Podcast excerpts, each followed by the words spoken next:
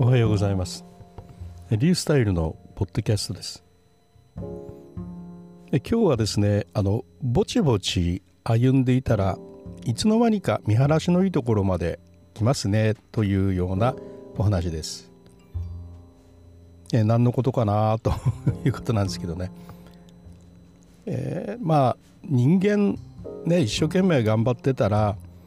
誰しも何か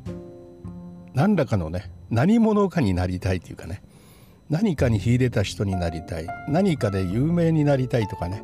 まあ、そのような思いが芽生えてきたりとかね、えー、するんじゃないかなというふうに思います。自分は一体何のために生まれてきたんだろうとかね。何をすることが自分にとって、えー、一番大事なことなんだろうとかね、うん、自分はどの分野で人に抜きんでて成果を出すことができるんだろうとか、まあ、そのようなねことをいろいろやっぱり考えるんじゃないかなと。で私も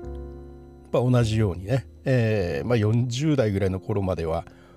いろいろ考えていましたね、まあ、大したこと自分はできてないなと、まあ、自分はあの教師という世界の中でね、まあ、人をある程度の,、まあ、の実績経験は積んではきましたけれどもだから何なんだというようなね。前から言っているように教師という自分にとっての教師という仕事はすごくやりがいがあってもうとても大好きな仕事だったんですがでもあの自分のアイデンティティというのはそこにはなかったんだというようなことをね話したことがあったと思います。えー、自分はそれをちょっと大きく何て言うんですかね、えー、そこから大きくはみ出ているんですよね自分というものはね教師である自分ということよりもさらにものすごくいろいろなものがはみ出ていてだもんだから一体どなん自分というものは何なんだということをね本当にいろいろと悩んでいた時期っていうのがありました。なんで自分はその教師という仕事なのに、えー、こんなにあの音楽の作曲とかが好きでやろうと思ってんだとか何でイラストレーターになろうと思ってるんだとかね、えー、本を書きたいと思ってるんだとかね、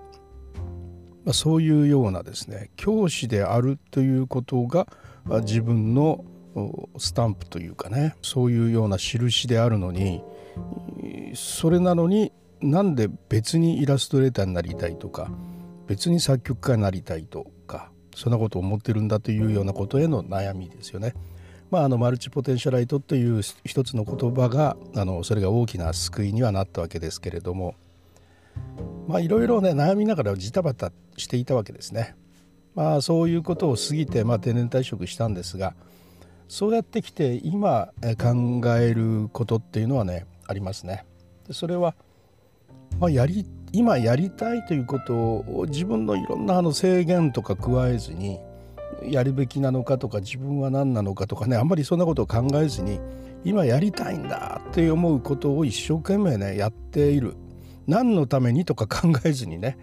これをすると何になるのかとかそういうことをとにかく考えずにですね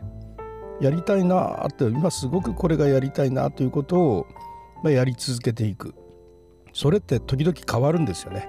で変わってもいいのでその今そのやりたいということを変わあのやっていく。でそれですねやっていくうちにですねなんかそれぞれがじわりじわりと、まあ、力がついていくというか経験がつくというかね、えー、そういうふうになって次第にじわりじわりといろんなやるやろうとしてることの山っていうのがね高くなっていくんですよね。で気がついてみたらですねなんかちょっと見晴らしのいいところまで来たんじゃないっていうような感覚が今してるんですね。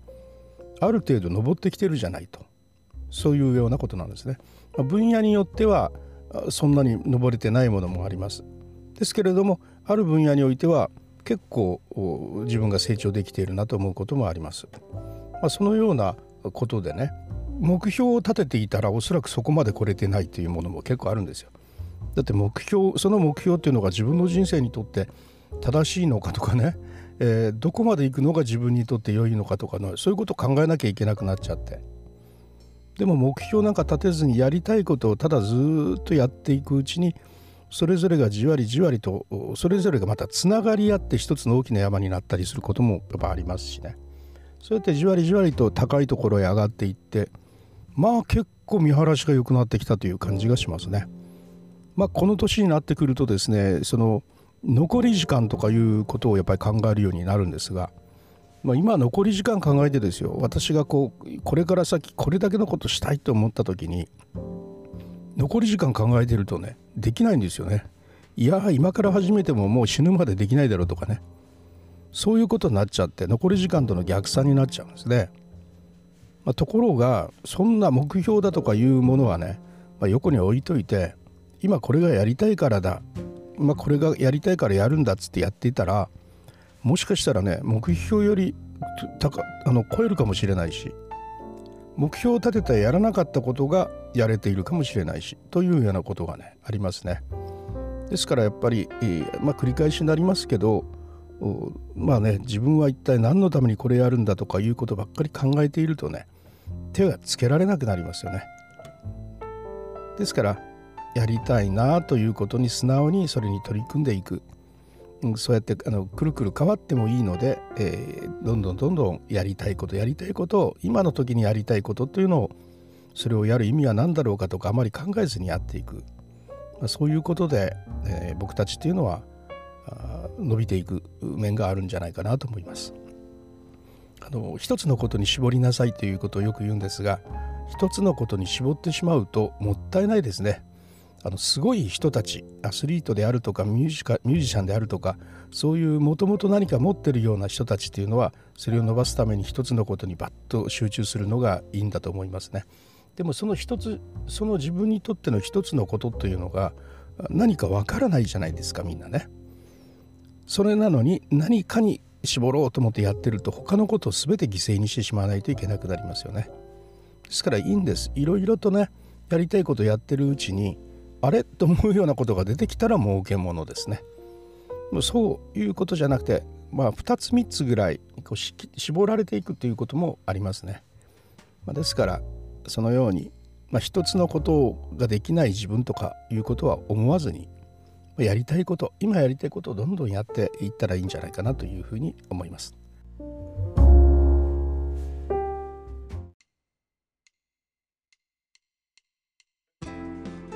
はいいかがだったでしょうか？前からですねちょっと紹介してるかもしれないですけど9月に新刊となったのダークホース世の中の一般的に言われている標準型のね成功法則から大きく外れた成功者たちっていうのに焦点を当てて見ているとその今後そういうような生き方が主流になっていくんじゃないですかというそのような考え方が述べられていきますね。そのうちのやっぱ一つの考え方成長に対する考え方がこの残り時間から逆算して目標を定めないゴールを作らないというそういうような生き方として述べられていました。で振り返ってみたらまさにそういう生き方をしてきたのでとても自分の人生が勝ちづけられた気がして嬉しいとともに後に続く悩み多い人たちにもぜひこの本を読んでもらったらいいなというふうに思います。それではまたリュースタイルでした。